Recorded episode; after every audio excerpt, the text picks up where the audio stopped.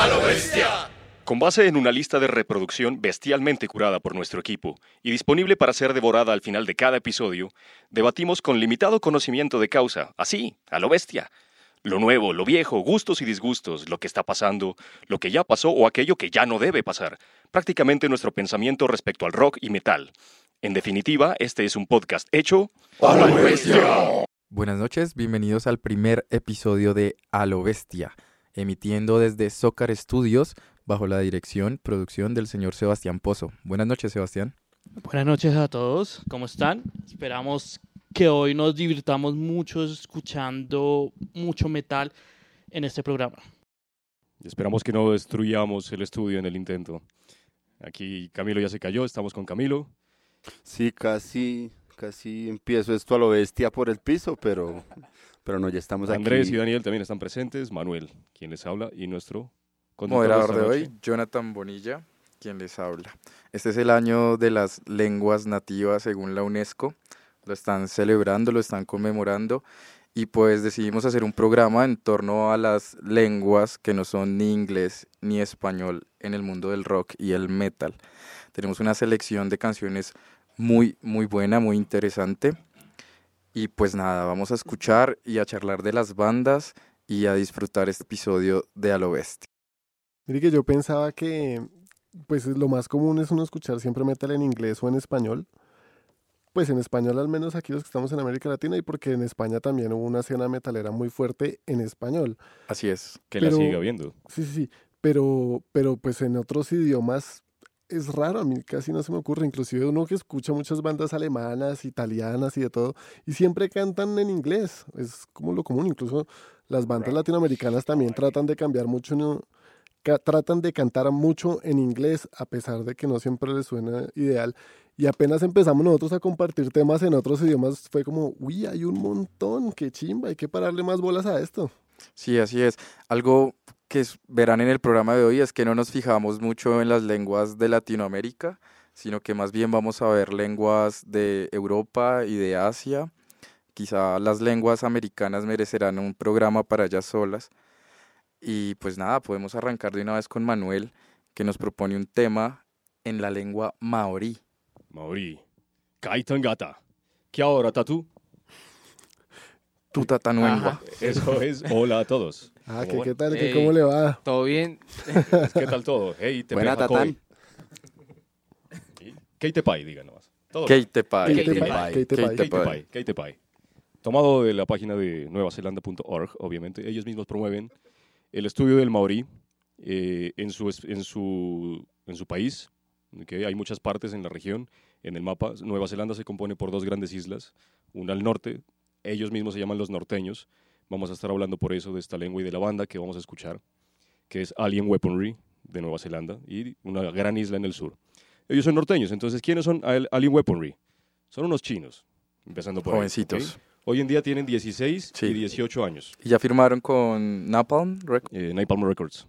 De hecho, el, el, el tema que les propongo y que les sugiero va a estar en nuestra playlist semanal, lo van a escuchar. De hecho, eh, creo que Jonathan ya la subió, ya la creó, la van a encontrar en, nuestros canales. Por ahora en Spotify, ya. Y eh, por ahora tienen 16 y 18 años. El tema se llama Tai Kangata. Ese ya fue producido por Napalm Records, que en maori significa la humanidad. ¿Okay? Y ellos hablan mucho de las guerras que ocurrían entre los pueblos o las tribus maorí de ese tiempo, pero sobre todo de la época, de la época del colonialismo inglés. Entonces, cómo esas tribus se defendieron y todas las guerras que pasaban. Entonces, este tema habla específicamente de cuando el gran señor de la guerra o el, gran, se les dice, warlord, el gran señor de la guerra, Hongi Hika, partió en 1820 de Nueva Zelanda a Inglaterra. Después de que él volvió, volvió no solo con la palabra de Dios, o sea, se cristianizó, sino que trajo muchos mosquetes. Mosquetes en ese tiempo era el arma, ¿okay? escopeta, la que manejaba el ejército. Entonces con eso ya las guerras empezaron a cambiar. Y en el video vemos todo ese poder. Entonces eh, están todos bailando haka, obviamente la tribu empieza a bailar haka. El haka es la danza de guerra de las tribus maorí. Muchos la conocen por... Los All Blacks. Sí. Los All Blacks, el equipo de rugby de Nueva Zelanda. Entonces antes de sus partidos ellos, bailan el haka. Los haka. Los haka. Entonces, ese, ese haka es la danza de guerra. Entonces, ellos pensaron, bueno, tenemos el haka y el terreo maorí. Terreo es idioma. Entonces, el idioma maorí, los dos tienen la misma brutalidad y la misma potencia y la misma fuerza. Entonces, obviamente, es algo que inspira y expide metal de su interior. Por eso ellos empezaron, a componer en ese, en ese lenguaje. Bueno, la lengua maorí era la lengua que predominaba en Nueva Zelanda como hasta 1860, exactamente cuando llegan los colonizadores ingleses. Y ahora pasa algo muy interesante con esta lengua y es que como se dieron cuenta que se estaba acabando, entonces crearon algo que llaman los nidos lingüísticos. Entonces se llevan a los niños desde primaria a que aprendan el maorí y es la lengua oficial en las escuelas. Actualmente hay más o menos 100.000 hablantes, que eso es algo muy poquito para una lengua, pero pues vemos que, que gracias a esos proyectos del gobierno neozelandés, pues sacan música, muchos textos, cuentos, literatura. Y de alguna manera el hecho que haya mm, una banda moviéndose dentro de eso también quiere decir que hay una apuesta fuerte frente a la producción cultural a partir de la lengua, ¿no? O sea, no sería de pronto un fenómeno aislado, no conozco nada de la banda, pero podría justamente también responder un poco a esa dinámica de, de posicionar de nuevo, de darle vida a una lengua a través de sus usuarios y a través de sus productos culturales. Sí, ahorita los neozelandeses son orgullosos de su cultura maorí, es algo que exportan también para el turismo. Y otro de los aspectos que vemos en el video es lo que tiene que ver con el tatuaje maorí, que es muy importante.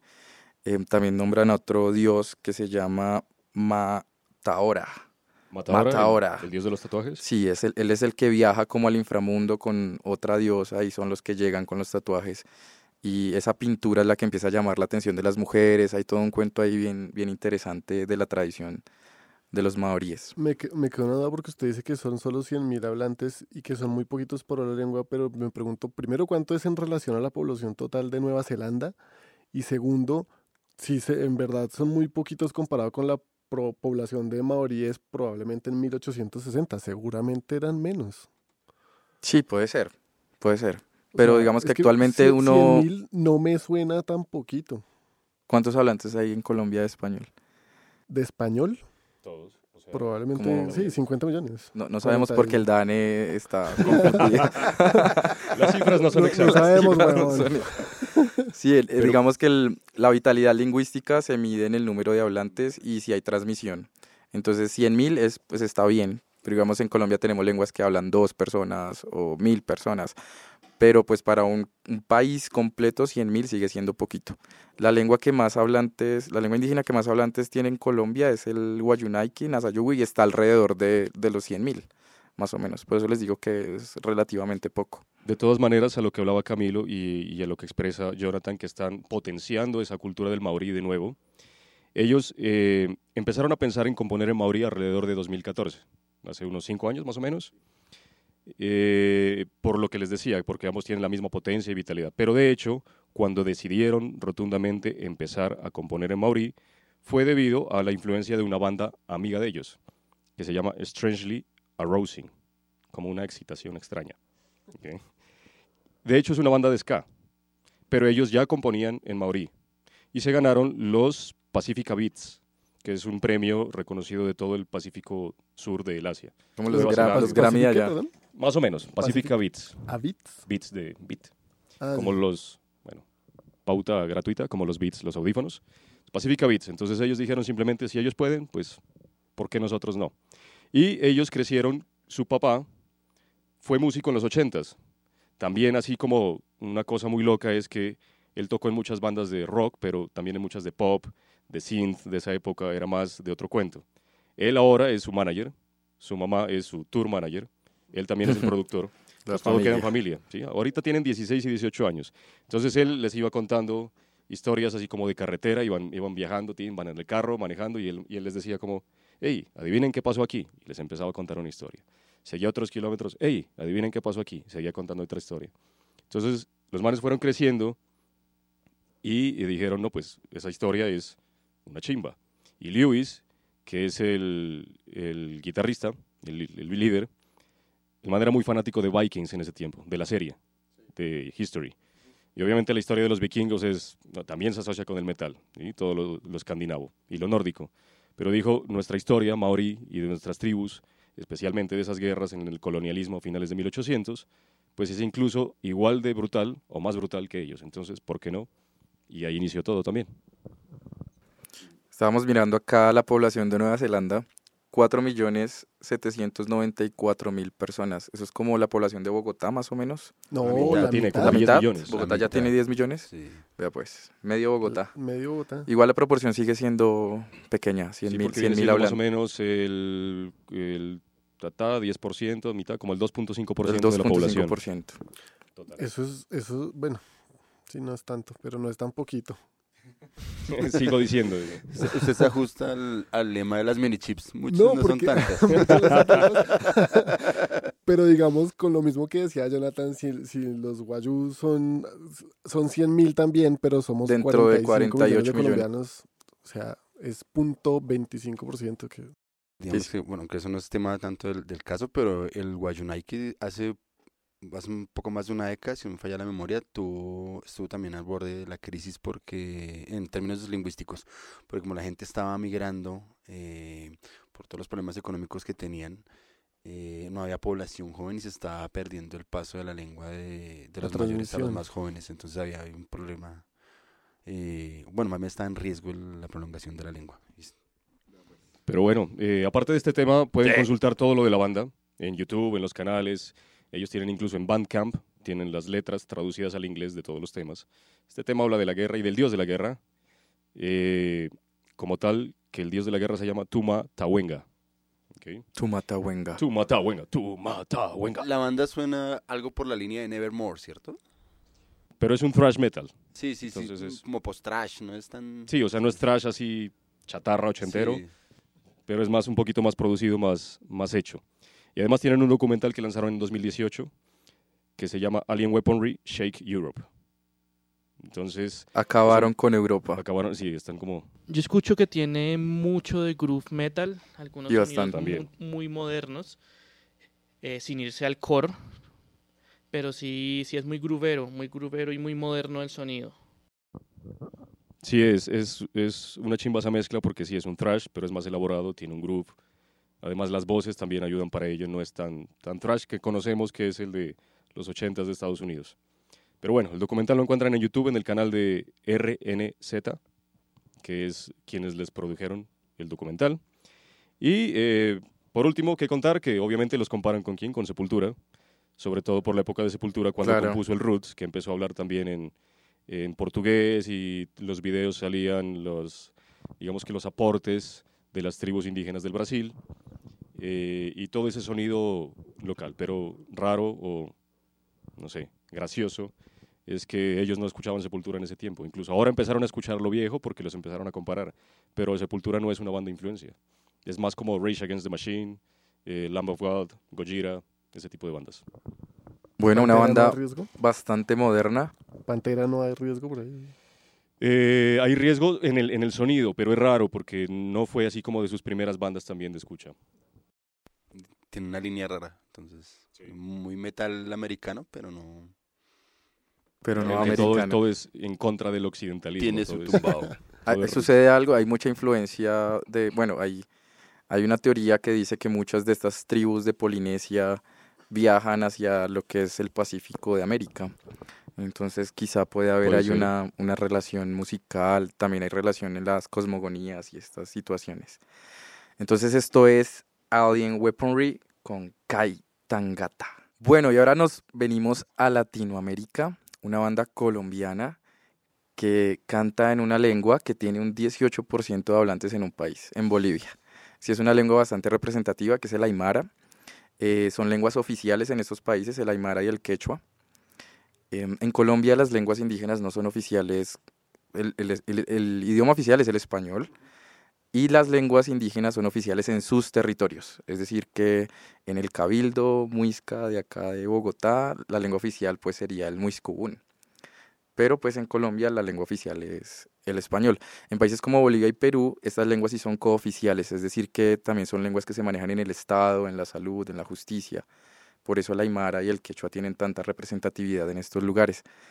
Entonces vamos a hablar de Misticia y una canción que se llama Andrés. Se llama Malku. Malcu, Misticia los escuché ya hace un tiempo por dos covers. Un cover de una banda trash metal Bogotá, Darkness, que pues ellos dicen que hicieron este cover con dos vocalistas importantes de la escena colombiana y podría decir de las mejores voces guturales, entre ellos Alex Oquendo de Masacre y Arley Cruz, voces potentes y reconocidos. Eh, invitaron a estos dos vocalistas para hacer este cover de Darkness, que para ellos pues era un cover de, de algo nostálgico por su infancia, su, su, crecieron con Darkness, entonces bueno, por supuesto todos eh, disfrutamos este cover que es muy brutal, hay que escucharlo. Darkness Metalero. Y también uno de Paul Gilman, que es El Poema Negro, también suena muy bien. Escuché primero esos dos y cuando en enero de este año 2019 lanzaron este álbum que fue producido en Europa, donde están radicados estos músicos entre Alemania y España, están ellos. Mm, brutal, brutal este nuevo álbum. De hecho, acá Camilo estuvo en el lanzamiento en Chapinero, en Bogotá. ¿Qué tal esa, esa fiesta? No, muy, muy bueno, muy bueno sobre todo porque nunca había visto a Mistici en vivo. La verdad, pues de hecho ellos venían hace más de una década que no, no pisaban por acá. Fue muy interesante ver toda esta porque una cosa es escuchar un disco y otra cosa es percibirlo en vivo y en vivo se recoge muy buena fuerza, a pesar de no tener todas las colaboraciones que tienen en, en la producción como tal. Esta banda está mm, inicialmente fundada por Diego Cruz en las guitarras y de este álbum Malcu no es como un, una canción tan pesada, tan rápida. Sí destacamos del álbum Suacha, está también que se encuentra en YouTube Aparrear o Hazañas Sanguinarias. unos temas cortos de dos minutos aproximadamente, pero pues muy brutales para que lo busquemos en YouTube. Algo importante sobre esta canción, que el título Malcu, Cóndor, el cóndor es una deidad para la mayoría de los pueblos indígenas andinos. Eh, para los de la Sierra Nevada de nosotros también es, un, es el protector de los nevados, el que cuida el equilibrio de, de la tierra, del agua. Eh, y pues efectivamente esta canción está dedicada a este Malcu. Hay algo que me, que me interesa muchísimo de la letra y es que hablan de Jaguar Fiesta. Jaguar es una fiesta que fue creada por los españoles cuando llegaron y era algo así como el toreo pero con un buitre y un, y un toro. Entonces le amarraban el buitre al toro y pues me imagino que esto era un asesinato de animales tenaz para la época. Y pues era una forma también de sobreponerse a la cultura del cóndor y a la, cultura de la deidad y asesinarla en medio de un rodeo. Es una, es una canción bien fuerte.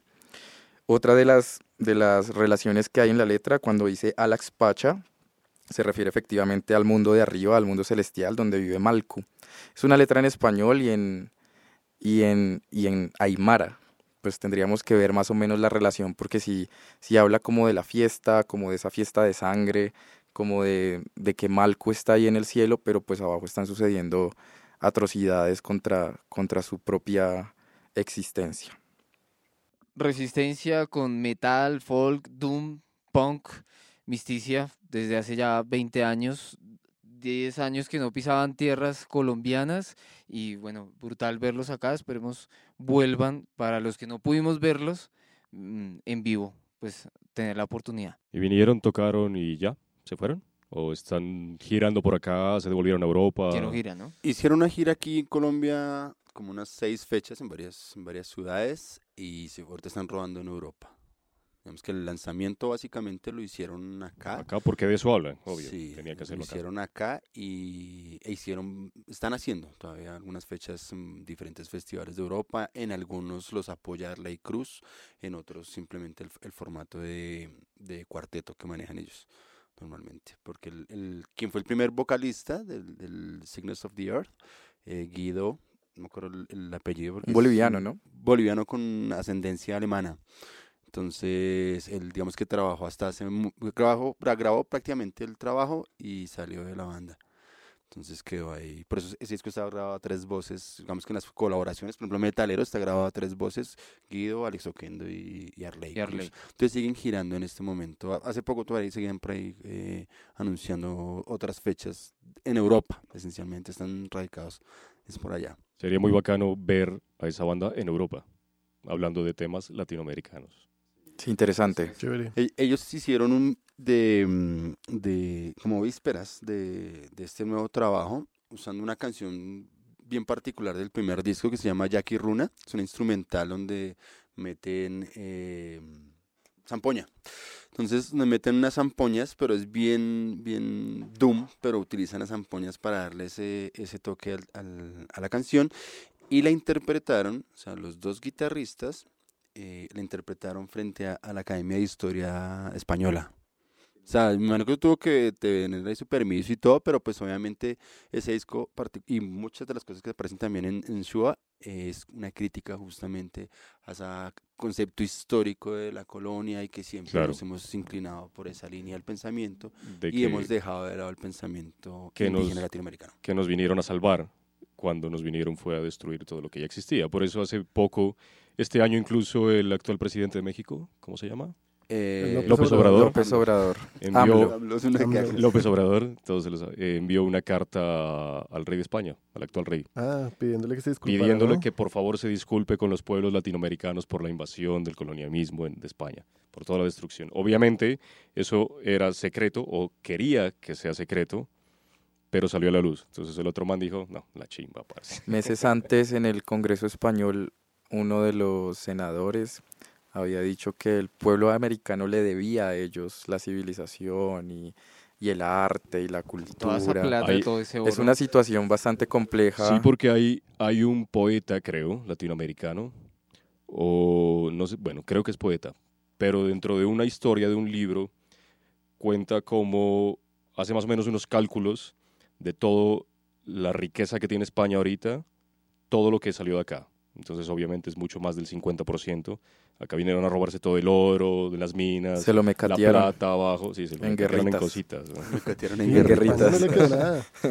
Toda la plata del Río de la Plata abajo en Argentina, en Uruguay, todo se lo fue ayer, se lo cogieron y se lo llevaron. Entonces, cómo esa riqueza fue un préstamo de Latinoamérica a España y cómo ahora a través de los años, sumando los impuestos a través de los años y la inflación, todo lo que nos tienen que pagar.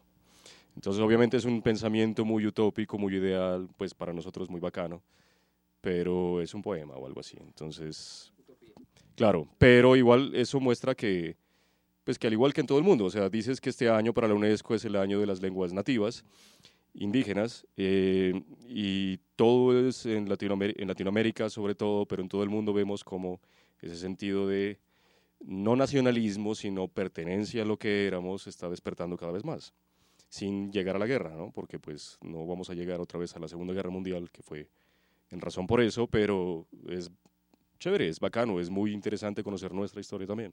que estamos hablando de lenguas vivas, ¿no? El aymara se habla, el quechua se habla, en Colombia se hablan 65 lenguas indígenas, ¿sí? Entonces no son, pues durante la colonia se acabaron culturas completas, muchísimas, en Colombia se habla de más o menos 120, eh, tenemos 108 etnias y solo 65 hablan su lengua, eso quiere decir que muchas la han perdido o que están ya en estado de retroceso.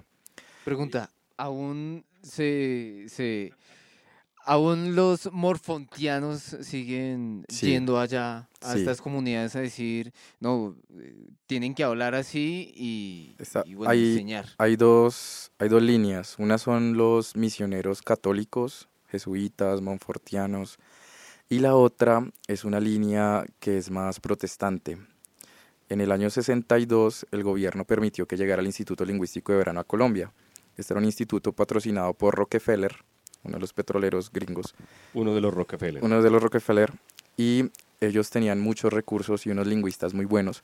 Ellos fueron los primeros en documentar las lenguas indígenas, pero la modalidad de ellos er- era y sigue siendo que ellos llegaban a las comunidades, aprendían las lenguas, hacían algunas gramáticas para que otros lingüistas aprendieran las lenguas y su fin era traducir la Biblia a esas lenguas indígenas. Entonces muchas de las comunidades conservan sus lenguas, pero pues tienen ciertos cambios por la, por la intromisión bíblica. cristianizadas. Un ejemplo pequeño, en Sicuani, una lengua del llano, hay una palabra que es dobati. Dobati se refiere al espíritu que queda cuando una persona muere, ese, ese espíritu queda rondando la casa. Entonces, como ellos eran seminómadas, lo que hacían era tumbar la casa, rezar y decirle a espíritu que se fuera y se iban a vivir a otro lado. Cuando llegan los del ILB, Instituto Lingüístico de Verano, ellos cambian esa palabra dobati y usted le pregunta a cualquier psicoaní qué significa dobati y le dicen diablo. Entonces uno dice, bueno, ¿y el diablo qué es? No, pues es un bicho con cachos ahí, con cola, que nos hace daño. Esos son cambios culturales concretos que suceden. Y la otra línea, que es la de los católicos, eh, todavía existe la educación contratada, o sea, cuando la Secretaría de Educación de un departamento no tiene cómo llegar hasta una escuela, entonces una empresa le concesiona la educación. La mayoría de esas concesiones en, en la zona de la Amazonía y la Orinoquía la tienen los, curas. Eh, yo trabajé con unos javerianos, por ejemplo. Y ellos pues manejan la educación, por supuesto todo parece laico, pero pues les ponen, por ejemplo, religión una hora a la semana, o tienen que ir a misa, eh, participan de la Semana Santa, les ponen la cruz el miércoles de ceniza. Y ahora que nombra Andrés los Monfortianos, el año pasado yo llegué a un lugar que se llama Teresita de Piramirí, que es en toda la punta del Baupés, por allá lejísimos, y parecía una como un barrio de esos del viejo oeste, todo en lata, una iglesia, y allí los monfortianos les cantan la misa a los piratapullos, la etnia que vive allá, en latín, de espaldas, y allá la gente no hace, o sea, no pueden celebrar sus ritos, nada, porque todo gira en torno a esa iglesia. Parce, o sea, Edad Media otra vez. Total. Y dentro de la iglesia hay un órgano. Entonces imagínese, ese, eso es un ¿Qué viaje en mierda? el tiempo ¿Qué es llegar eso? allá. Es Ah, un viaje en el tiempo. Sigue pasando. Sigue pasando. Echando un poquito para atrás a lo bestia, eh, ¿Esto no era un programa de poco a- metal? Amnisticia, Viva Amnisticia, y es una de las canciones, de- quizás de las pocas que vienen en español, que es eh, Hazañas Sanguinarias. Sí. primera estrofa dice algo bien interesante en relación como ese asunto de, de la historia que aún no se ha reconocido. Voy a leerla, mm, cinco versos rápidos. Dice, nunca ella ha intentado desmentir de quién es la sangre que mancha sus manos, en donde tiene aún enterrados los 51 millones de cadáveres que ya empiezan a apestar. Entonces, bi- bien bacano en, en relación con esa postura también de, de la antihistoria un poco, ¿no? Todo este asunto de Sí. lo que se llaman hoy día los estudios de poscolonialismo y todo este rollo. Parece bien interesante mm, cómo lo, lo presentan y pues que lo que decía Andrés, todo el disco está colmado de diferentes lenguas de toda América Latina, eh, desde México hasta Chile, hay muchísimas, muchísimas. Yo le escribí particularmente a, mm, al líder, eh, pues porque me interesaba saber qué hablaba puntualmente cada una de Cada las letras. lengua. Y me dijo, no, esa es una tarea que le queremos dejar a, a quien interese esa vaina, pues, pues que las busque. Y yo, Sí, está- "Ah, está tan difícil, está difícil". Yo- claro. En, en principio pensábamos que Malcu era en quechua y ya hoy revisando de a poco nos dimos cuenta que era Aymara. Y en lo que he visto del CD vi algo parecido al Nasayugüe. Me parece que es Nasayugüe, pero no estoy seguro. Pero sí, es una tarea bastante compleja. Sí, sí, sí, eso sí, es una tarea para lingüistas. Necesitamos a alguien Necesitamos lingüistas. en el caro y cuervo. Bueno, entonces eso es Misticia con Malcu. Recomendado ese álbum, definitivamente, recomendado. Seguimos en Alo Bestia y ahora nos vamos de nuevo a Europa. Vamos a escuchar a Daniel. Yo le voy a bajar un poco el tono académico a este programa para recordarles tal vez, yo no sé si ustedes también crecieron con Rhapsody, yo crecí con Rhapsody, o sea, a mí el metal me metió Rhapsody porque es sencillo, es rápido, es emocionante. Yo también En- crecí con Rhapsody. Sí, claro, en 2011 Rhapsody se disolvió, amistosamente dicen ellos, se fueron por un lado Alex, Alex Taropoli y Fabio Lione y por el otro Luca. Luca Turilli. Luca Luca Turilli y Alex Y ya. Oswald. No, él contrató a Alessandro Conti como Para la vocalista. voz. No, pero, en la batería estaba Alex Holsworth, creo que se llama. Holsworth. Él estuvo en el primer disco que hizo Rhapsody de Luca Turilli. Pero también siguió en Rhapsody of Fire. Entonces cuando se vio embolatado dijo, no, yo me quedo en Rhapsody of Fire. Entonces a Luca Turilli le tocó contratar a alguien más para su segundo disco. Esta canción que vamos a escuchar que se llama Il Signonero, donde lo importante es el movimiento de las manos con los dedos todos juntos. Il Signonero eh, es la segunda del segundo disco de Luca Turilli Rhapsody que se llama Prometheus Sinfonia Ignis Divinus. Una pregunta ahí. Señor. Este, ¿Esta banda es distinta que Luca Turilli y Fabio Lione Rhapsody? Sí, señor. O sea, es, La, no es la, Sí, de Luca Turilli solo sacó dos discos y luego Turilli se volvió a juntar con Fabio Lione y hicieron Lione Turilli's Rhapsody y tocaron de todo. Existen tres Rhapsodies. Sí, El clásico, en el que, se tuvo que separaron. cambiarse de nombre, ¿no? Sí. Porque luego les tocó eh, llamarse esa, Rhapsody esa- of esa Fire. pequeña historia es más o menos Y luego se ¿Por reúnen qué? otra vez. Rhapsody cambia de nombre, 2006, eh, Rhapsody of Fire por temas legales con otra banda, en 2006, en 2011 se sale Luca Turilli, forma Luca Turilli's Rhapsody. of Fire, porque ya era Rhapsody of Fire, eh, Strapoli sigue con Leone, pues que Strapoli y Turilli son como los dos referentes, ¿no? Leone es muy importante, pero pues ellos dos son los... Sí, pero igual en 2016 ya Lione se salió. En 2016 tocar con Leone se sale, se va con Angra, y en 2017 empieza a hablar con Luca Turilli para formar eh, Turilli, Lione, Rhapsody. Y todavía existe Rhapsody of Fire que lo tiene Strapoli. Pero hace tres años y durante dos años giraron con Rhapsody Farewell Tour. Sí, mire que recientemente Rhapsody of Fire, como ya cambiaron de vocalista en general casi todos los músicos, volvieron a grabar las canciones viejas de ellos en un disco que se llama Legendary Years, re- recorded. Entonces son todas las canciones esas del, em, del Legendary Sword, del Symphony of Enchanted Lands, No Down of Victory, Ah, Regrabadas. Claro, o sea, Victory. las y las de nuevo. volvieron Ah, a grabar con el nuevo vocalista. ¿Qué tal? Le- suenan del putas. A mí me gustaron, ¿para qué? Me- bueno, Es que Co- Conti es, o sea, trataron de buscar un doble de Fabio. De Lione, claro, son puros vocalistas operáticos. Entonces eso les quería contar. Yo me acuerdo que en el colegio me decían que Rhapsody era Symphonic Epic Hollywood Power Metal. Más, Ahora muy importante, Turilli el dice Hollywood. que, que él hace es un Symphonic Cinematic Power Metal. Entonces es una vaina bien rimbombante con muchos efectos y muchas cosas bien espectaculares. O sea, La- para los que aman la producción en los discos, Este señor. ese disco No, sí, Luca es. También vive por las nubes, ¿no? Pero eh, levita, pues, el man. Yo, no crecí, yo crecí odiándolo. ¿no? Sí, es ¿Sí? que Y Luca Rhapsody en realidad ¿No es, muy duro, es muy bueno, pero tiene sus cosas, ¿no? Luca levita. Entonces, el man es muy duro, pero, pero tiene lo suyo, ¿no? Obviamente, como productor, pues tiene sus Italiano. italianos. La letra de esta canción es bien enredada. ¿Qué dice? No, es una es bastante poética. Tiene es- partes como en latín, ¿no? Sí, eh, no, solo está, no solo está en italiano. bueno, no hemos dicho eso, la letra de la canción está en italiano, tiene algunos apartes en latín, eh, acá et cogito ergo creo, Traducción. traducción Camilo. Mm, eh, ¿Qué? Et cogito ergo creo. En el Primero, primero pienso, después Luego, creo.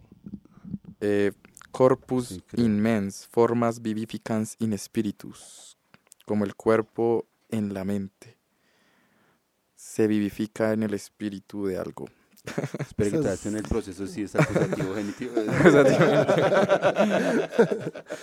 Bueno, el latín es una lengua que se llama muerta, ¿no? Porque no, no tiene evolución, pero Sí. todavía, todavía se usa como lengua litúrgica en la iglesia católica, en la iglesia satánica, supongo que también lo usan como lengua litúrgica. Pero creo que muchos también, para estudiar la historia, muchos historiadores la deben aprender Sí, también. Ah. toca aprender.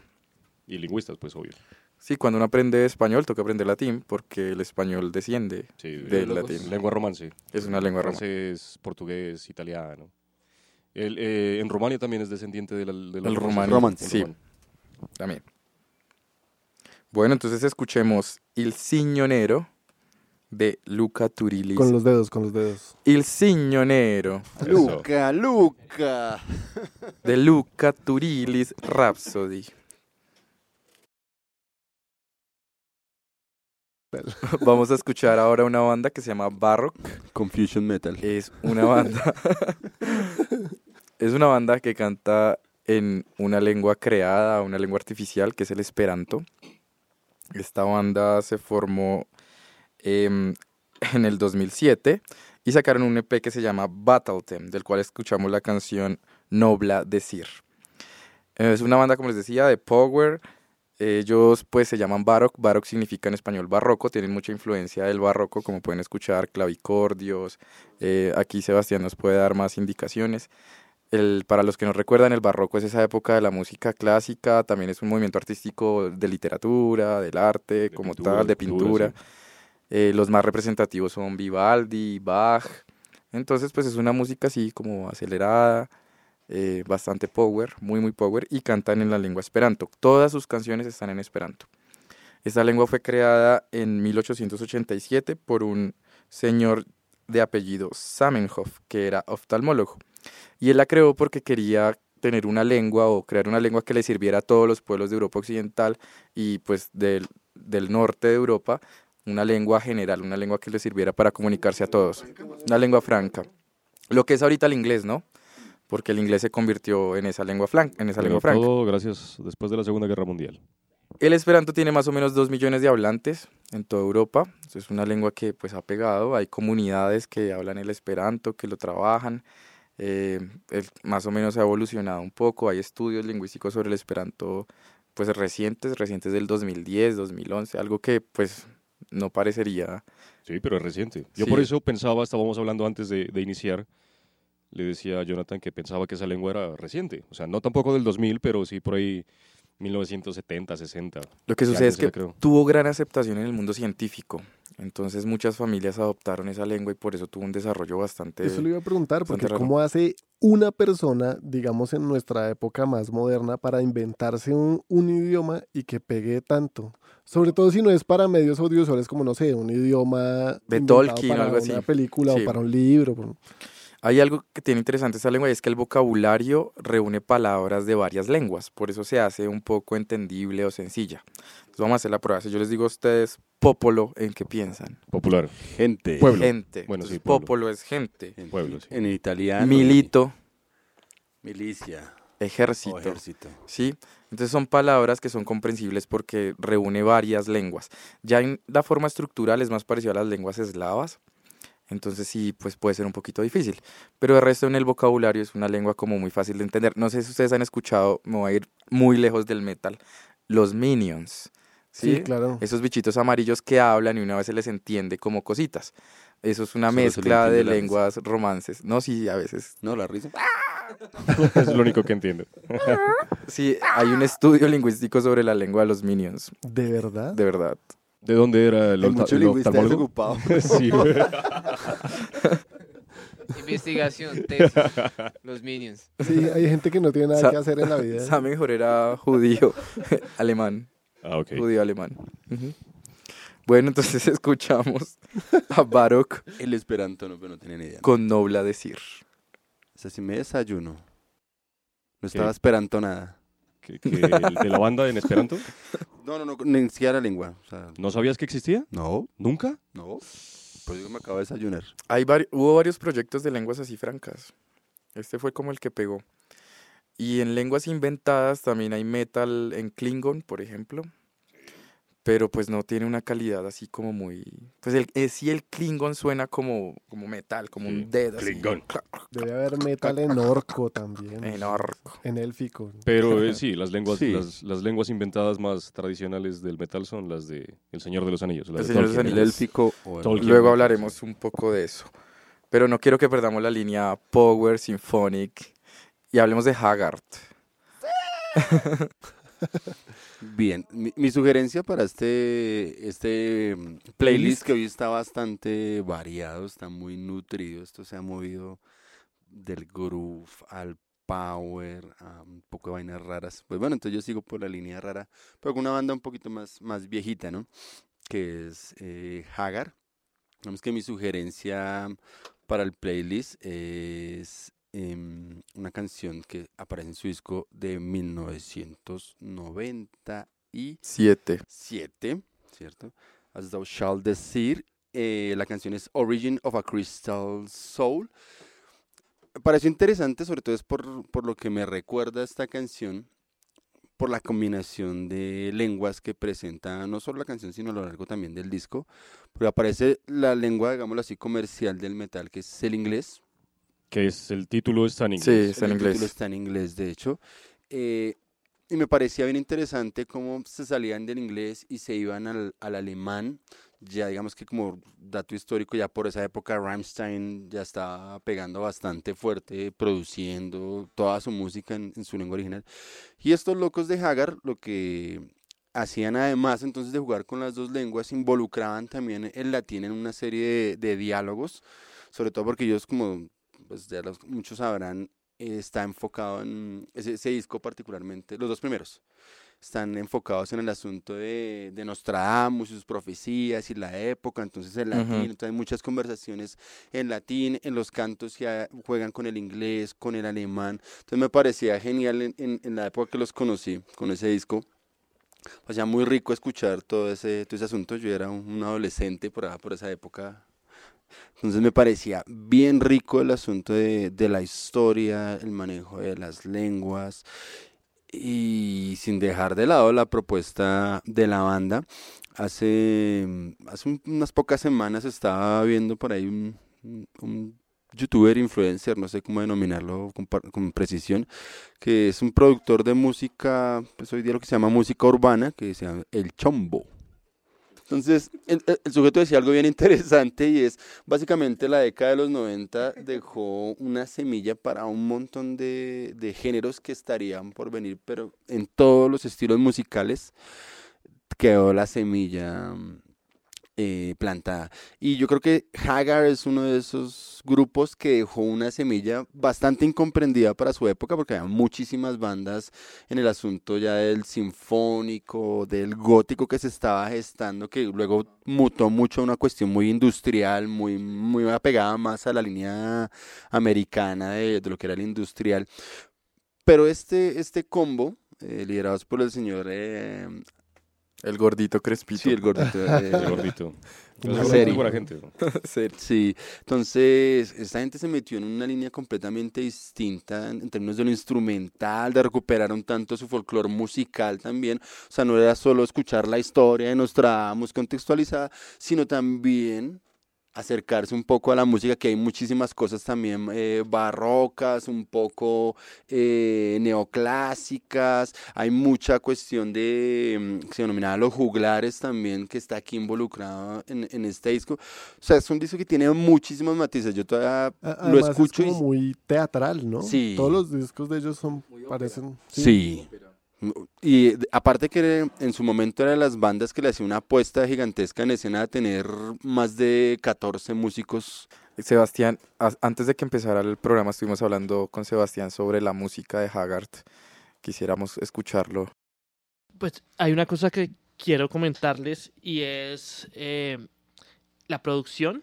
Como ven, como acabaron de decir hace poco, en esa época estaba muy, muy de moda el sinfónico y todo esto pero lo que se escucha en, en Hagar y más que todo en este disco es que el formato que ellos quieren usar en la mezcla es más de los músicos de cámara acompañados por banda de metal, que es lo contrario a lo que, se, lo que es más popular, que es la banda de metal y con sonidos pues, matizados con sonidos así sinfónicos.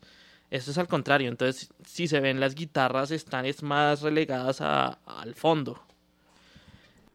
O sea, el, el elemento más metalero, por decirlo de alguna manera, que uno reconoce en Hagar es la voz. Sí, los guturales. Los guturales. Sí. Sí, sí, manejo de sí, Yo me recuer recuerdo mucho el Rock al Parque 2016, supongo. Sí, no, antes. Estuvo el putas. ¿Antes? Sí. Todos los mechudos esperando ese gutural media hora. Y así todos. yo, yo es no... que Hagar, Hagar es una de las bandas, fuimos. entre otras, de pronto ahorita me acuerdo de más ejemplos, que no es para Rock al Parque. No. O sea, Rock al Parque tiene un público, hoy en día obviamente ha cambiado, ha evolucionado, pero no hace mucho, hace los últimos tres años o cuatro por ahí. Pero antes de eso, eh, siempre es lo mismo, o sea, lo que pegaba en Rock al Parque, pegaba coloquialmente, es heavy, clásico, trash, black, death, pero death clásico, o sea, no, no death ni melódico ni nada. Carcas, Samael. Correcto, Carcas, Samael, sí. Vino Morbid Angel. Vino Morbid Angel. Caníbal. Uh -huh. eh, eso es lo que, lo que pegaba. O sea, tanto hacer Apocalíptica que eso sí la rompió y eso ha sido Uy, de lo eso mejor de eso le iba que a se ha decir presentado que en Rock al sí Parque. habido ¿no? propuestas un poquito distintas como Apocalíptica, Pero igual es muy metalero. también ¿no? creo que porque pues tocan Metallica, ¿no? Entonces Sí. eso les ayuda. Pero Hagar sí, para mí, o sea, a mí me encantaba Hagar en ese momento, yo me hice atrás, de hecho fui solo, eh, pero no vi una gran respuesta. O sea, los que estaban adelante, los fans sí, pero nada. Y el sonido estuvo muy malo. Y yo no fui siempre. por ese detalle. Yo dije, no me voy a arriesgar a ver esta gran banda con un mal. pésimo sonido, porque esa época sí, Rock al Parque, casi todas las bandas tenían ese problema de sonido muy deficiente. Eso sí ha mejorado harto, ¿no? Sí, claro, sí, sí. Sí, este yo año por estuvo eso mucho mejor. a ese, esa presentación no fui. Dije, no, me quedo con los discos, me quedo con los DVDs, pero no. Y con no Morbid. Angel. Eso fue otra historia. Eso con mal sonido, Pero pues igual suena fue a ver igual. a Hagar después, en otra ocasión. ¿o? No, no, ellos nunca no han ¿hacen vuelto. verlos? No han vuelto. Entonces, No han como que- vuelto desde esa vez. No, no, no volvieron.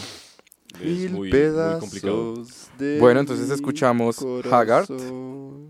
Chapter 2, Origin of a Crystal Soul. Uh, Aparte, ¿no? El último elemento de ese, de ese álbum es que todos son historias eh, eh, conectadas, cada track se conecta también con Sí, el claro. anterior, porque esta canción, por ejemplo, eh, el final es el inicio de la primera canción con la que arranca el disco.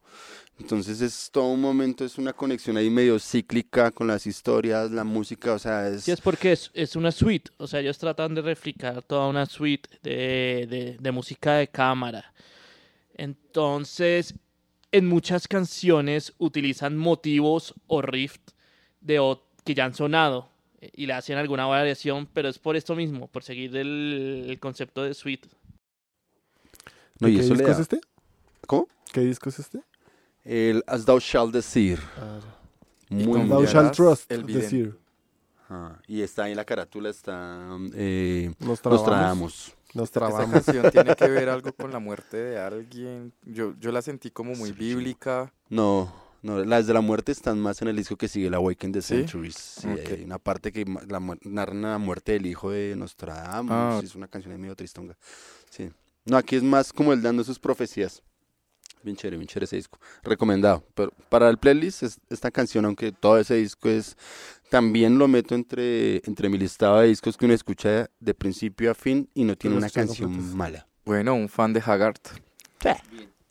Nos vamos del inglés, del latín, del alemán. Ah, yo dije nos vamos, todavía no. Nos vamos para el sueco antiguo. Una canción de Enslaved que nos va a presentar Sebastián. Vale, pues eh, la canción es Havenless de Enslaved. Aparece en el álbum de Below the Lights.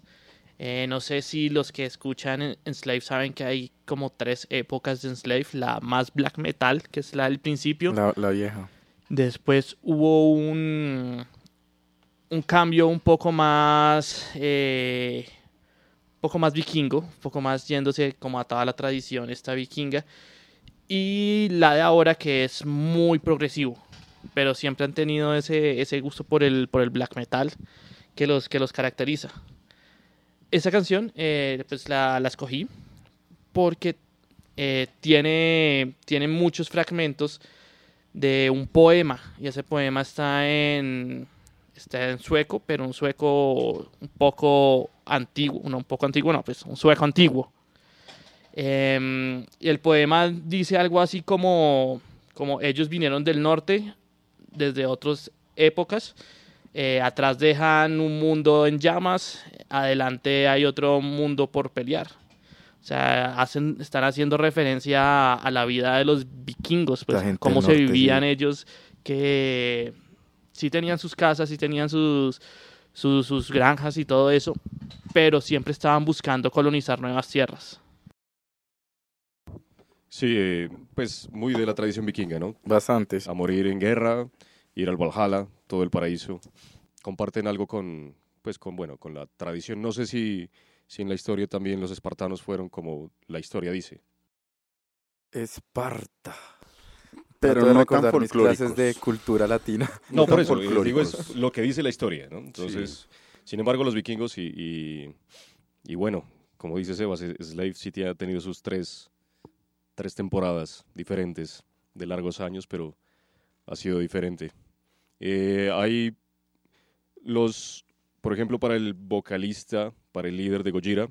Joe Duplantier, él dice que los escandinavos son los que mejor entienden el metal en el mundo, el que mejor, los que mejor entienden cómo hacerlo cómo recibirlo y demás. Por eso son las, las mejores bandas casi de metal o las más famosas y mejor producidas, no solo por fama, eh, son Las suecas. nórdicas.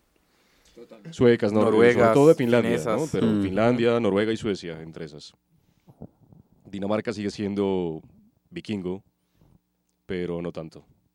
Eh, Islandia, eh, hay una pequeña Islas Faroe, por ejemplo, Tyr es de allá, que es una banda de power metal, Sí. que es re buena. Eh, son vikingos. Bueno, y, y a, a mí sobre el sueco y el noruego siempre me parece interesante que no tienen una cantidad de hablantes tan amplia, ¿no? El sueco tiene más o menos 12 millones de hablantes. Si lo comparamos con una lengua como el español, que ya van 500 millones. Bueno, el, el español es la segunda lengua más hablada en el mundo. Sí, es, es- es- no es tanta la gente que la habla. Detrás del chino, No, o sea, el primero en inglés, segundo español. Español. Después el chino mandarín. Sí, hace unos años superamos esa... Somos muchos en Latinoamérica. Sí. Nomás México tiene como 100 millones de habitantes ya casi. Bueno, entonces eso es de Enslave, la canción Heavenless, Sebastián. Eh, sí, este es Heavenless eh, del álbum Below the Lights. Eh, musicalmente, pues se puede decir que es solo un riff que se repite y digamos que no tiene mucha evolución, salvo por los coros con los que comienza. Es un coro bien vikingo. Después entra la voz eh, rasgada, la gutural, eh, cantando estrofas en inglés. Y después viene este pedazo que es así como, bueno, yo no sabría cómo llamar, yo lo llamaría como, como de textura, como de, de paisaje sonoro. Y ahí vuelven a hablar otra vez el, el sueco antiguo este, que como, no sé si ya lo dije, es tomado de, de un escritor, es de un libro, que el libro se llama V. Pinter of Methorn. Eh, el escritor de este, de este libro es, se llama Axel, Axel Nielsen, pero su seudónimo, o pues más bien se cambió el nombre a Axel Sandermus. Y, y de eso es lo que habla la canción, pues son pedazos tomados de, de este libro que la han puesto ahí. Perfecto. Bueno, para cerrar vamos a hacer un resumen grande de las bandas que nos hacen falta. Vamos a darles algunas canciones rápidamente, eh, más o menos la lengua en la que están escritas o en la que se canta. Tenemos, por ejemplo, una banda de Mongolia que se llama The Who. De Who. The Who. Sí, es una banda de Mongolia. eh, van a lanzar apenas su, su álbum eh, este año. Ya están girando en Europa y han hecho muchas presentaciones, pero el tema que les recomendamos de esa banda es Wolf Totem. Sobre todo el video, píllenlo en YouTube, porque es una banda de jarlistas mongoles y detrás tocan eh, instrumentos tradicionales de Mongolia, Tradicionales. junto con el canto De Garganta. de garganta, canto gutural, canto de garganta de los nativos mongoles. Es diferente el canto de garganta del canto gutural, pero no creo que tengamos tiempo para explicarlo. Yo recomendaría ese video que, que acabaron de, de mencionar, eh, el sincretismo cultural. Es buenísimo, los jarlistas frente a los mongoles, sí. genial, como, genial. Además que ese tema, Wolf Totem, habla de la guerra, o sea, venimos con nuestro, habla más o menos, venimos eh, alimentados de la fiesta, de comer carne y de beber, porque hace mucha referencia a Genghis Khan. ¿Ok? Sí, tiene que ver mucho con la, con la cultura de, de Gengis Khan. Se relaciona con la, con la canción de Y Sebastián. algo importante, Con los hunos. cantos de garganta son cantos ceremoniales en la cultura de Mongolia. Eh, los cantos de cuna, es decir, con los que arrullan a los niños, utilizan el canto de garganta. Eh, para curar a los animales se utiliza canto de garganta. Entonces es gente que crece con un sonido bastante fuerte. ¿Y cómo es la primera, apenas la primera banda de metal que existe? Escuchando eso desde la cuna, viejo. Bueno, muy interesante. Ellos no dicen que hacen metal, ah, dicen que hacen Hunu Rock, ¿no? Uno rock, o sea, como, sí, un rock eh, juno, Uno, Uno. sí, uno, de, de la cultura de uno. los unos. Bueno, y de Mongolia nos devolvemos a Colombia con ayahuasca. de ayahuasca, esta canción se llama Teonanacatl, que viene de la lengua náhuatl y es brutal todo el álbum, Guaira. Me encanta esta banda, ayahuasca. ¿Quién ha tomado qué ayahuasca? ¿Quién ha ido al yajecito? una vez, una vez nomás. ¿Y sin tal? querer queriendo. ¿Y qué tal? Mucho, mucha guasqueada. Mire que no, lo que pasa es que yo iba a ir acompañando a mi novia, que era la que iba en ese plan. Y ya estando allá me dijeron, ¿y tú no vas a tomar? Yo, bueno, Bueno, el Mm. teonanacatal es un hongo alucinógeno, se le dice la carne de Dios y pues es utilizado por la cultura náhuatl. Recuerden que lo- la lengua náhuatl viene de los aztecas, ¿no? Em, y ellos pues utilizaban estos hongos, no podemos decir alucinógenos, sino en este caso serían enteógenos porque tienen una función social dentro de la comunidad. Cuando sirve para curaciones o con motivos cosmológicos se llaman enteógenos. Si ya es con fines recreativos, alucinógenos. Alucinógenos. pero en esencia hacen lo mismo. En esencia tienen efectos parecidos.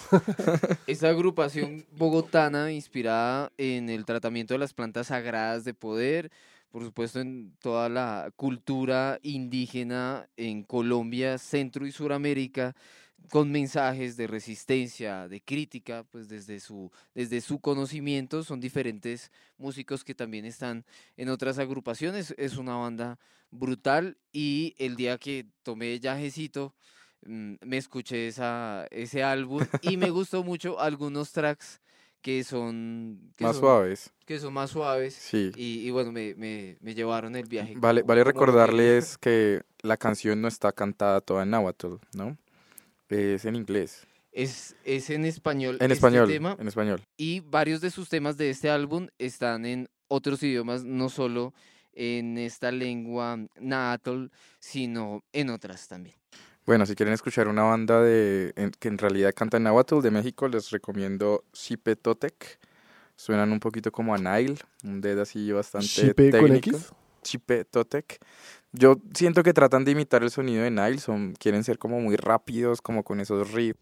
Así, cipote tote. Sipo Totec, exacto. bueno, y de Latinoamérica nos vamos a, a una curiosidad. Pandemonium. Pandemonium. Bueno, una de las bandas más, en realidad, progresivas de los noventas también. Yo me- mi sugerencia es de su disco del 92, Town of the Dreams. Eh, inicialmente ellos llamaban eh, sus canciones por números porque en realidad no cantaban nada. Eso es, por eso la traje para esta selección.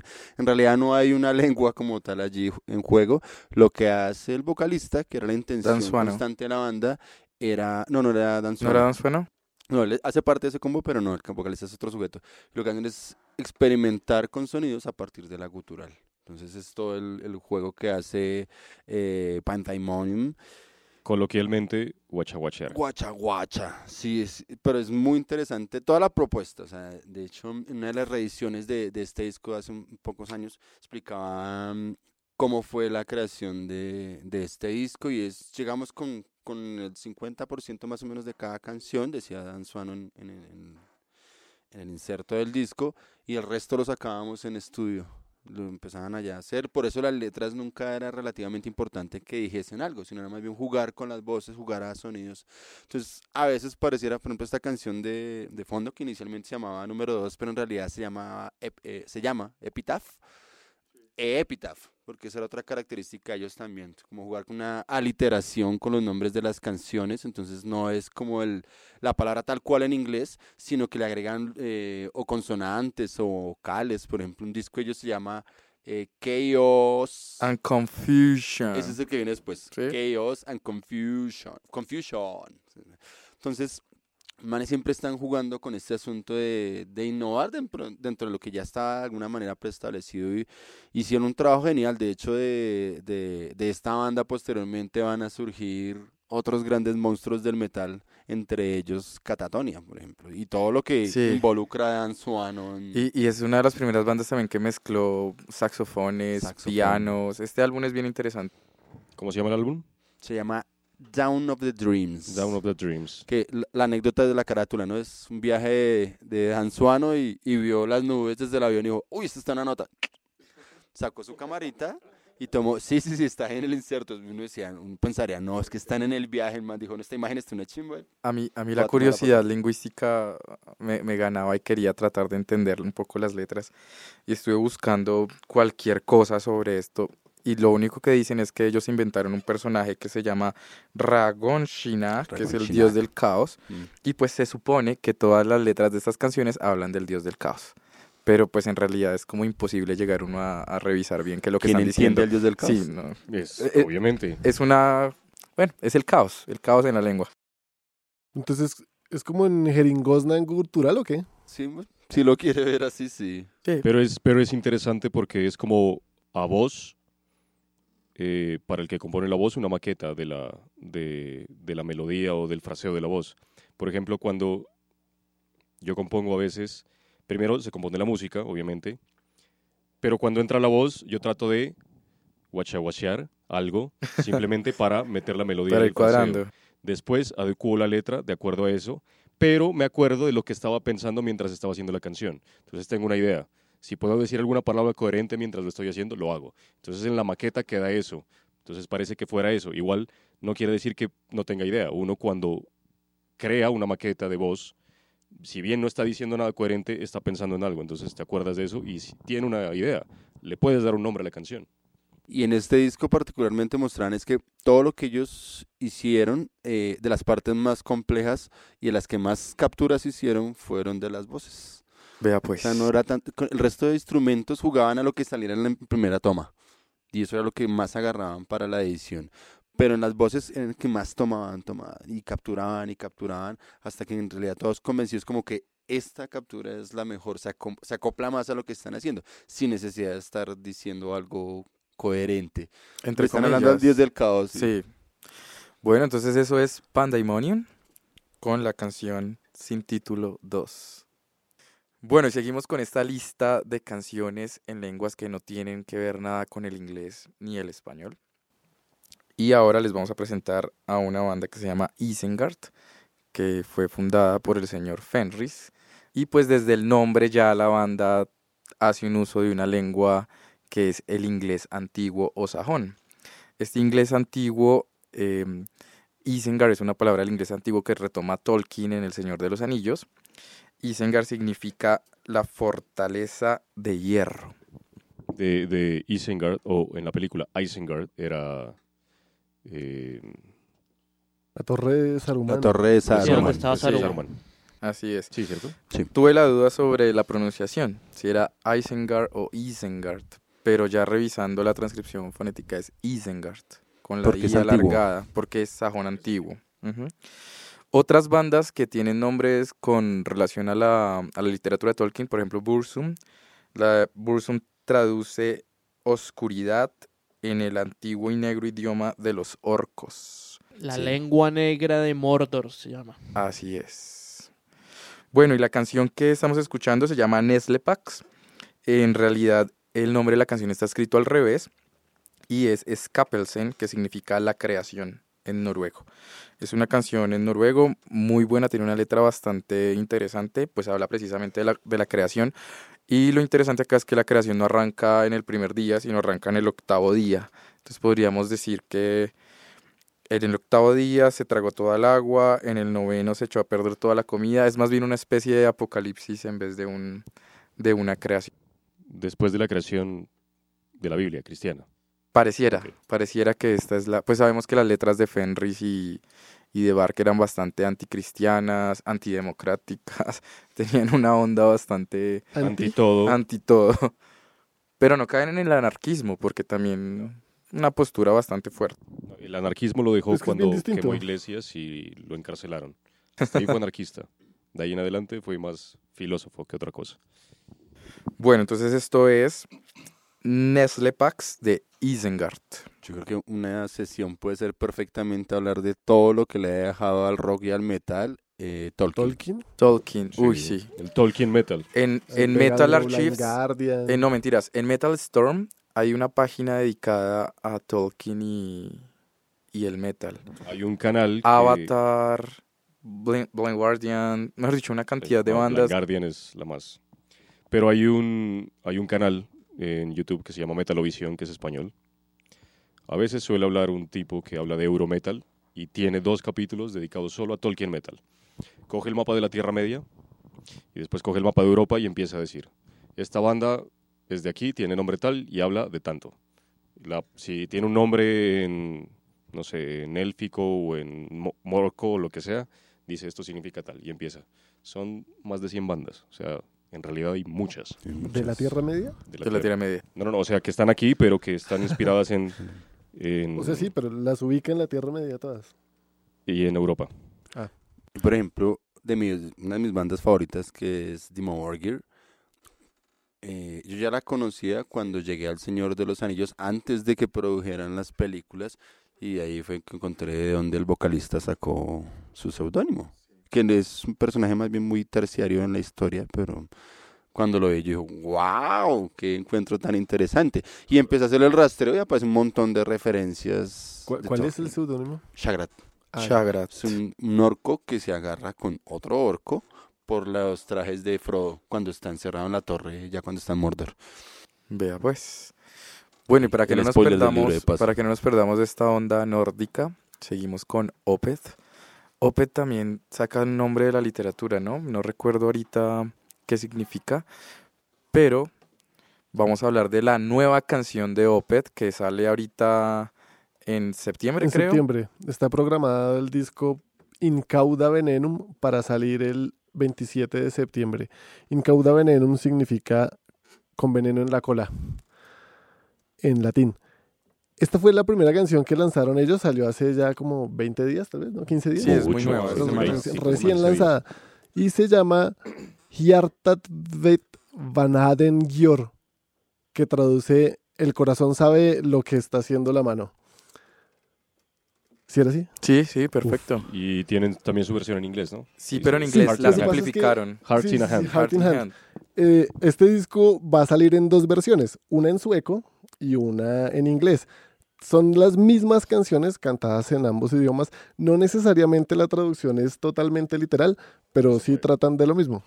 Antes de que se nos olvide, la, el nombre de la banda Opeth se deriva de una novela que se llama The Songbird de Wilbur Smith y Opeth es el nombre de una ciudad finicia ficticia en Sudáfrica que significa la ciudad de la luna.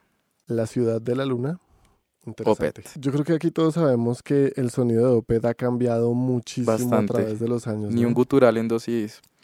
Yo creo que más. Ya me estoy Dos. desesperando. Como cuatro por lo menos. El Sorceress, el Watershed. No, el Watershed, No, el tenía Watershed sí guturales. Des- desde el Watershed no tienen guturales. Ajá, pero ahí le faltó el. Ay, ¿cómo se llama? El Sorceress y otro. No, hay otros dos. ¿Otros dos? Dios. Bueno.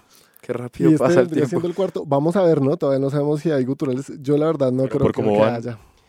Pero los temas guturales los siguen tocando. Hay un, por Sí, sí, ejemplo, sí, de los por últimos, supuesto. el año pasado salió un, una presentación en un anfiteatro en, En Texas, Phoenix. el de. Ay, el de. Phoenix, que es un anfiteatro abierto en las rocas, en Red Rocks. Sí, Oh. buenísimo ese sí. eh, en vivo. Espectacular. Yo estoy que me lo compro, pero no sé por qué no lo puede pedir por Amazon. Pero la versión que tocan ahí de Demon of the Fall, uy, no sea tan. Sí, todavía le suenan los guturales muy, muy buenos. No, eso ya no es- los hacen. Ya no los hacen. Yo creo que eso es lo que, por ejemplo, aquellos que tienen su gusto por el metal pesado, por las guturales particularmente, y las guturales de Opeth. De Opeth. Yo creo que es- estamos ahí como a la, siempre a la expectativa de en qué momento pueden En qué aparecer. momento porque Michael vuelve a gritar. Sí, un- uno escucha favor. un disco y uno dice, aquí puede ser. Yo pensaba que, el- que, el- que tenía algún problema en la voz, pero uno lo ve en vivo y No, el no, no, man no. canta brutal. No, él o ha sea, dicho no. que, es, que, está Que en se otra aburrió, línea. que ya quiere pasar a cosas diferentes, explorar vainas nuevas. Algo importante, esta es la segunda canción que Opeth lanza en sueco. Todas habían sido en inglés. La primera fue Der Standing Risan, que es una canción de una cantante pop que se llama Mary Fredriksson. Es una cantante pop sueca. Es un cover así soft, es muy bonito. Creo que es mejor que la original. Pero eso salió en algún disco, esa no me suena. Sí, eso salió en, en el bonus del Watershed. Ah, ah, ya sé. Sí. Der Standing Risan se llama. Ah, ya sé. Ah, Hablando de los guturales de... mm, ¿cómo, se, ¿Cómo se pronuncia? el vocalista? No, ¿El nombre? Michael, ¿qué? Ah, Michael. Ackerfeld. Ackerfeld. Michael ¿Y no Michael? Bloodbath es de las bandas de death metal que más me gustan. Y el man se fue de Bloodbath porque estaba mamado, ¿no? De- no, él era ¿Algún gutural invitado. por De qué? hecho, en No, Bloodbath siempre han tenido vocalistas invitados. El, el primero, Ahora Tadgren. es el de... Peter Tadgren, el de esta banda ahí, rockcito El de. Paradise Lost. Paradise Lost. ahí. Sí. Pero es que, por ejemplo, este loco volvió a, a sus guturales de los primeros Uy, discos de Paradise disco de Lost. Paradise Lost algo, algo que a mí me dolió muchísimo de Paradise Lost, que los hayan traído a Rock al Parque. Esa banda también. No se merecían eso. Esa banda también es de mis, de mis amores de los noventas. Yo recuerdo entrar y, y escuchar a esa gente lejos, con un sonido pésimo, horrible. Bueno, y la última canción que les vamos a recomendar hoy, Sebastián nos trae a Fintro. Skull. Para que beban el resto de la noche. Bueno, Fintroll, esta canción es Jack Ten Tit, que traduce como algo como la obra de Jack Tens, siendo Jack Tens pues un troll, que en el disco es como el troll rey, y no es el troll de los memes de internet, sino es un troll, una figura mitológica pues escandinava. Entonces el álbum se llama también Jack Ten Tit y la canción se llama Jack Ten Tit. Y pues como ven la musiquita es bien bien polka, porque Fintroll tiene esa, esa mezcla de, de metal con polka. Y pues sí, tienen todos estos elementos tradicionales de allá, los cantos, el... Tienen, tienen mucho, mucho, mucho acordeón, como ven. ¿De dónde es Filtron? Fintroll. Finlandia. Fintroll de ¿Finlandia? Finlandia, Finlandia. pero cantan en sueco. Cantan en sueco, sí. Ah, eso era algo importante que les quería comentar. El noruego, el danés y el sueco son, entre ellos como que se entienden, son idiomas bastante parecidos. Son casi dialectos Casi dialectos. de una ¿Noruego misma y el lengua. sueco? El sueco y el Y noruego. el danés. y el ¿Y el danés. danés? Los O vikingos. sea, son, digamos que en términos lingüísticos son casi la misma lengua y los distingues que son dialectos. Como los términos, sí. O sea, es que Sí. todos son pueblos vikingos de... Sí, pero ellos sí, sí. definieron como cada uno definir su lengua, pero en realidad las tres son muy, Ok. muy asociadas. Entendibles entre todos. Sí, son comprensibles. ¿Y el suomi no? ¿Con el suomi se pelean? El suomi sí es una lengua nativa, ¿no? Tiene como que la clasificación es diferente. Sería algo equiparable como aquí en Colombia. ¿Cuál lengua no tiene ninguna relación con otra? Hay una lengua, por ejemplo, que se llama el andoque, que se habla en el Amazonas. Está en medio de 40 lenguas y no se relaciona con ninguna lingüísticamente hablando. Es como el vasco. El Exacto. vasco. Ah, ese, bueno, ese es un mejor ejemplo. El vasco en España. Entonces está el gallego, está el, el valenciano. ¿Pero el vasco viene del celta también? No, el vasco No. es una lengua no clasificada. No se, Salien. le han- no se le ha encontrado relación. Tienen rancho aparte. No se les ha encontrado Mm. clasificación. Se llaman lenguas aisladas o lenguas de clasificación única. Ah, que ellos culturalmente tienen es la influencia celta, pero la lengua... La lengua es otra- diferenciada. Así es. Bueno, muchachos, quiero agradecerles a todos por su participación en este excelente programa. Me parece que discutimos cosas muy interesantes. Entonces vamos con el cierre de cada uno para despedirnos del público de A lo Bestia. Sobre todo el playlist, ¿no? Que recuerden escuchar, todo gira a lo bestia, gira en torno a la música, la influencia del metal y del rock en la cultura. Y a su vez, en este caso, en temas más importantes como el idioma, ¿listo? Eh, a- a- avanza más allá o traspasa la barrera de nuestra propia lengua como el español y del idioma universal que hoy en día es el inglés. Pero también hablamos de todo lo que eso puede llegar a aportar a nosotros. Entonces, miren toda la discusión que, que formamos, que nos fuimos a, nos mantuvimos, no nos fuimos, esta vez no nos salimos tanto de, de- del tema, pero igual es muy interesante lo que hablamos. Entonces, eh, a medida que otras lenguas se incorporen, tienen muchas más historias para contar. Eh, historias de guerras, historias de dioses, historias de compartir, sociedad, escenarios, cultura. Todos bienvenido. Merece un programa dedicado a las lenguas acá latinoamericanas. Sí, estoy de acuerdo. Em, de pronto podemos mirar en la siguiente temporada un programa dedicado a las lenguas amerindias. apoyando pues, el esfuerzo de todas las, las bandas en los diferentes países que acá hay bastante. Sí, se, se no- se nos quedan varias por fuera. En Colombia, Chaque, en Oaxaca, sí, hay, hay muchas iniciativas de metal en lenguas autóctonas o aborígenes, como quisiéramos llamarlas. Que su principal objetivo es resistencia, cuidado de la tierra y, y, pues el cuidado y la defensa, ¿no? De la misma. Entonces, La transmisión de esa lengua. Sí, exacto. Eh, cultura, acá en Colombia, ¿cuántas lenguas? 65 lenguas indígenas, dos lenguas criollas, el romaní, que hablan los gitanos y la lengua de señas colombiana. Y el español. ¿Cuáles son las dos lenguas criollas? Una lengua criolla es una lengua que tiene eh, la base lingüística de una lengua dominante, puede ser inglés. eh, entonces tenemos el palenquero, Ah, que tiene la base criolla, tiene español y, y el- la influencia es africana. Y la de San Andrés, que la base léxica es inglés y pues toda la influencia de, de lo, de lo negro, de lo afro. ok. Bien, por mi parte, creo que me uno mucho a lo que decía Manuel y es cada... Si bien la música es un lenguaje, cuando este lenguaje se combina con estas lenguas, termina generando toda una noción de historias particularizadas, eh, no solo de acuerdo con las temáticas, sino de acuerdo también como con la intención de cada uno de los grupos de cómo quiere hacer ver esa lengua dentro de ese universo de la música. O sea, es- yo creo que el, playlist de hoy también muestra mucho eso, ¿no? Entonces cuando uno vea un poco lo de lo de Luca Turilli, entonces una vaina así súper fantástica y la luz y el fuego, pero uno puede pasar, por ejemplo, a Amisticia. Que carrillones de Angra, hombre. Uno puede pasar por ejemplo, a bandas como, como Misticia y de pronto una realidad muchísimo más cruda, pero que también está dentro de esa historia, dentro de esa, eh, de ese contar historias, perdón, o por uno la banda de Alien Weaponry. Uy, O The buenísimo. Who. muy buenos, también no, no los conocía tampoco. Entonces, como que cada una es, es un, un cruce de historias. Yo encontraba algo similar entre la banda Alien Alien Weaponry. Y, y la banda mongola. The The Who.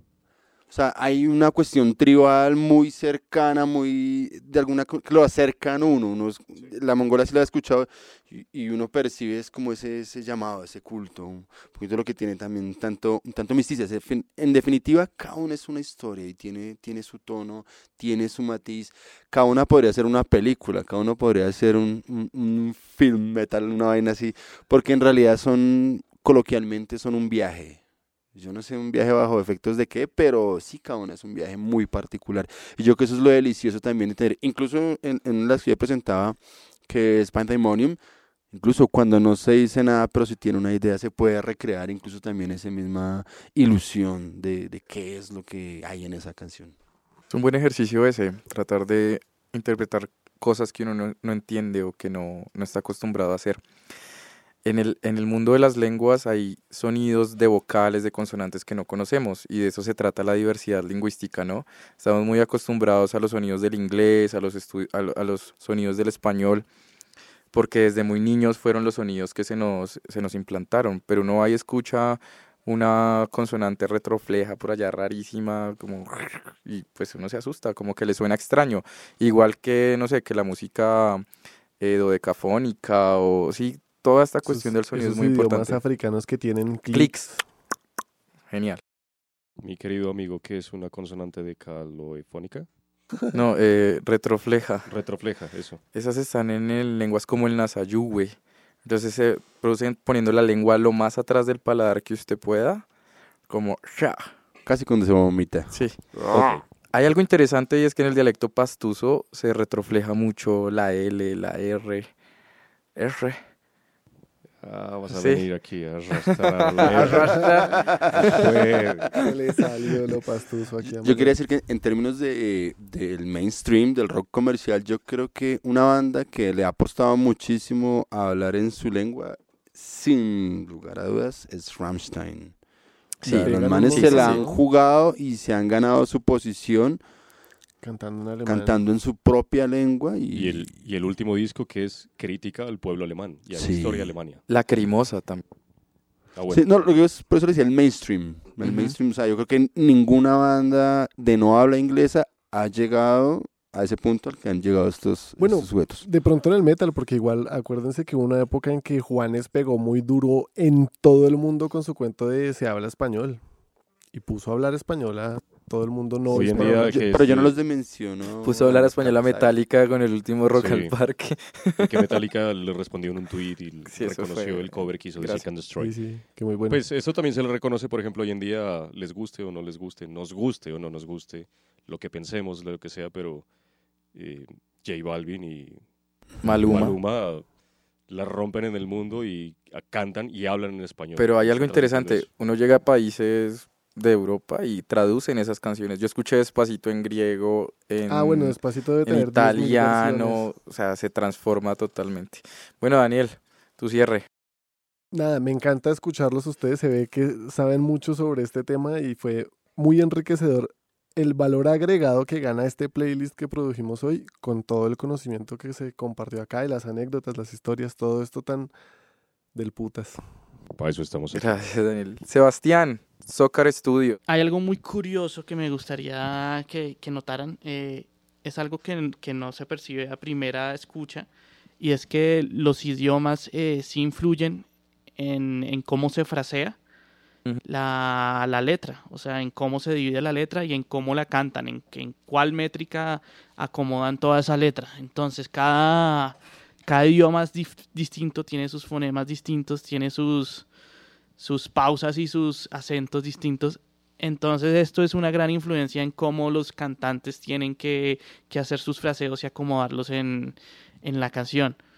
Entonces es algo muy curioso y es algo que pasa desapercibido, pero que para la música lo es todo porque pues cambia muchísimo. O sea, no es lo mismo frasear en inglés a frasear en español o a frasear en sueco o a frasear en, en lenguas nativas.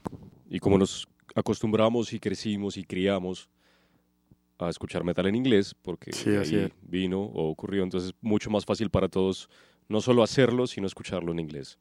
Pero tiene un plus mucho, muy, muy grande el- la propuesta de todas las bandas que hemos tratado y de todas las demás que están alrededor del mundo promoviendo otro idioma diferente. Bueno, muchachos, no me queda más que agradecerles. Esto fue A lo Bestia desde Zócar Studios, Bogotá, Cundinamarca, Colombia, América, Planeta Tierra, Vía Vía Láctea. Un no gran abrazo en qué- para en qué todos. universo, pero sí. Un gran abrazo para todos y muchísimas gracias. A lo Bestia. Ahí nos vemos y pásenla a lo bestia.